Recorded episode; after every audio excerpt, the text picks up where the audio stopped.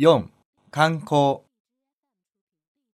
这个星期日程安排的很紧张，各位一直忙于参观研讨，一定很辛苦了。今天我们带各位离开喧闹的城市，到郊区去轻松一下。我们今天要去的地方是位于怀柔县的红螺寺，离这儿大约五十公里。今週はハードスケジュールでしたね。見学、検討などでお疲れになったことでしょう。 今日は騒がしい都会の雑踏を離れて、郊外でのんびりしていただこうと思っています。今日ご案内する場所は、海中県のコーラ寺です。コーラは、紅という字と虫辺に類型の類、つまり赤いタニシという意味です。場所はここから50キロメートルほどの距離です。南有普陀，北有红螺。史上的红螺寺是金、元、清三代佛教圣地，高僧辈出。红螺寺原名大明寺，明正统年间改为护国资福禅寺。南の札、北のコーラという言葉があります。コーラ寺は金、元、秦の三代にかけて仏教の盛んな場所で多くの構想を輩出しています。 コーラー寺は元大明寺といい、明の政党年間には五国四福禅寺と名を変えました。红螺寺的名称来源于一个美丽的传说。传说两位仙女因向往人间生活而变成一对大红螺，愉快地生活在寺前的泉水中。这眼泉水现在叫做红螺泉。这两位仙女白天化作人身， 与寺中僧人一道礼佛诵经；夜晚便化作红罗，并且放出万道红光，把寺院和山路照在一片红霞中。他们运用神力，暗中保护着寺庙和当地的百姓们，所以这里风调雨顺，林茂凉风，万民安居乐业。可元朝时，玉皇大帝闻讯后，把他们带回了天宫。人们感怀两位红螺仙女，期盼有朝一日仙女们能重新回到这里，便把寺院北的大山称为红螺山，寺庙称为红螺寺。コーラ寺の名前の由来には美しい伝説があります。二人の天女が下界の生活に憧れて赤いタニシに姿を変え、寺の前の泉で楽しく暮らしていました。 この泉は現在、甲羅泉と呼ばれています。二人の天女は昼間は人間の姿になり、寺の僧侶と一緒に経をあげ、夜は谷氏の姿に戻って、まばゆいばかりの赤い光を四方に放ち、寺と山麓を照らしました。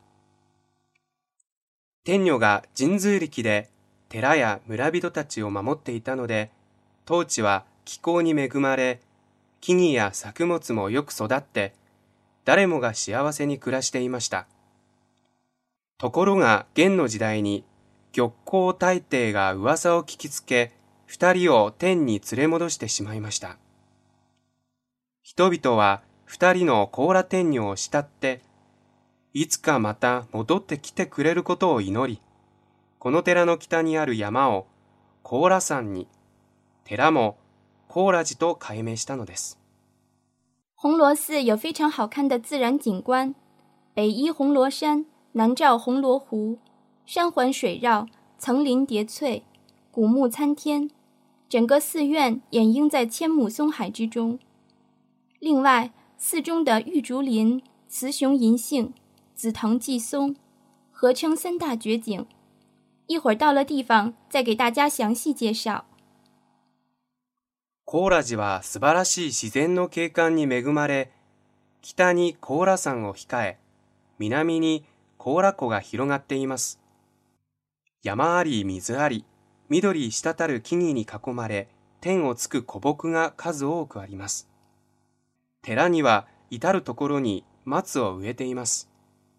また、魚竹林、夫婦一丁、藤寄せの松が当地の三大絶景と呼ばれています。それぞれその場所についてから詳しくご説明しましょう。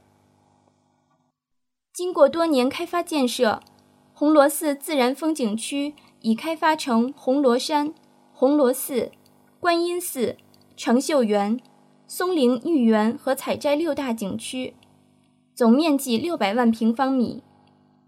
红螺寺旅游度假区一九九九年又增设了红螺山度假村、水上游乐园、垂钓烧烤等配套服务设施，从而完成了吃住行游购娱旅游六大要素的综合配套，实现了红螺一日游。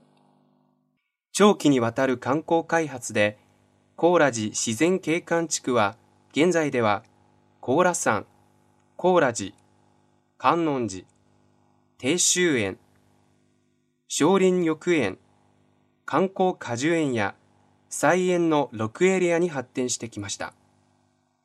総面積は600万平米です。高良寺リゾートは1999年にはさらに高良山リゾート村水上楽園その場で釣った魚を焼いて食べられるバーベキュー場などと施設を増やし食べる、泊まる、乗る、遊ぶ、買う、楽しむという旅行の6大要素をすべて網羅した高良寺一日観光コースを打ち出したのです。还有几分钟就到达红螺寺，为了防止走散，请大家下车后跟着我手上这面小旗一起走。另外，请各位把刚才发的帽子戴上。あと数分で到着です。途中ではぐれないようにバスを降りたら白さんが持っている旗を目印についてきてください。それから先ほどお配りした帽子をかぶってください。好了，到地方了，请大家下车。现在是十点十分，两个半小时后，也就是十二点四十分，请大家回到这里，然后去红螺园饭店吃午饭。请各位记一下，我们这辆车的车号是 AB 三二幺九。另外，车身侧面有北京市贸易促进会的标志。はい、着きました。ここで降りましょう。今10時10分ですので、2時間半後、つまり12時40分にここに集合です。昼食は高良園飯店です。バスの番号は AB3219 です。覚えておいてください。バスのボディには北京市貿易促進会と表示してあります。我们现在已经来到了红螺寺的寺院，大家看，北面是红螺山，海拔八百一十二点九米。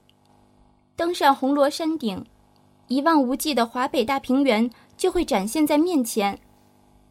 南面能看见北京城，东边能看见密云水库， 西边能看见万里长城蜿蜒起伏。一会儿参观完寺庙后，我们一起乘缆车上山。下面我们先参观寺庙。ここで高良寺の境内に入りました。北の方に見える高良山は海抜812.9メートルです。山頂からは遥かに広がる河北大平原が見渡せます。南の方角には北京市街も見ることができ、東には三雲ダム、西には万里の長城がうねうねと伸びる様が見て取れます。お寺を見学した後、ケーブルカーで登ってみましょう。では、早速お寺を見学しましょう。红螺寺是历代佛教圣地，曾是为其他寺院培养方丈、住持的重地。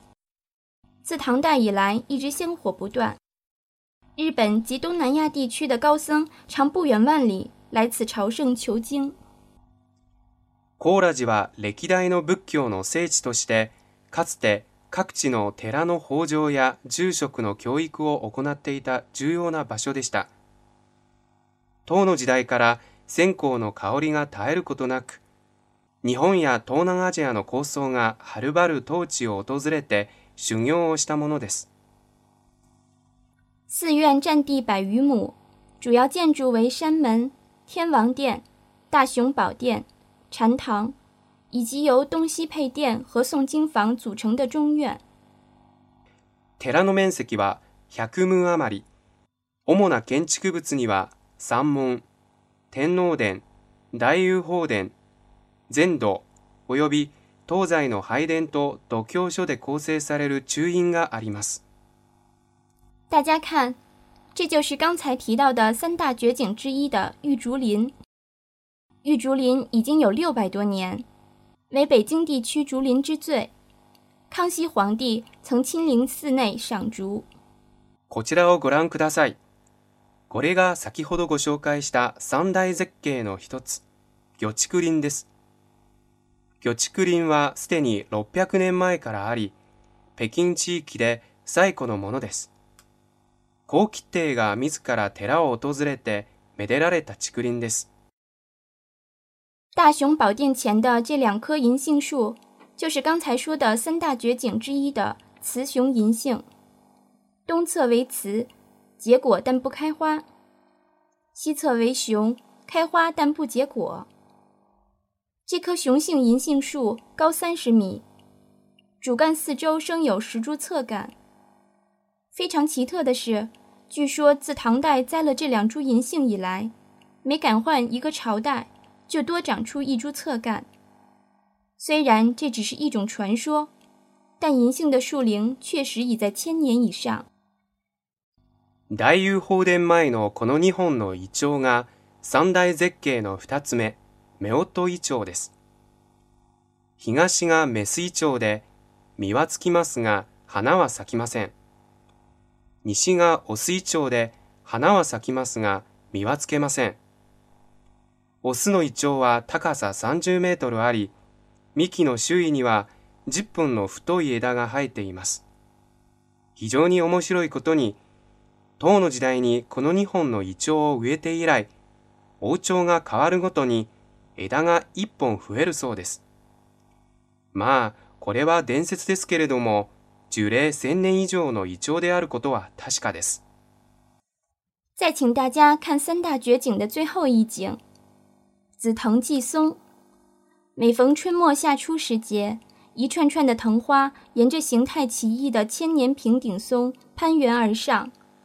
整个寺庙香气扑鼻，令游人流连忘返。三大絶景の最後、こちらが富士寄せの松になります。毎年晩春から初夏にかけて藤の花がこの複雑な形をした松の枝を登るように咲き乱れ、寺中に藤の香りが立ち込めて、行楽客は時の経つのも忘れてしまうほどです。寺庙就参观到这儿。下面我们坐缆车上红螺山顶。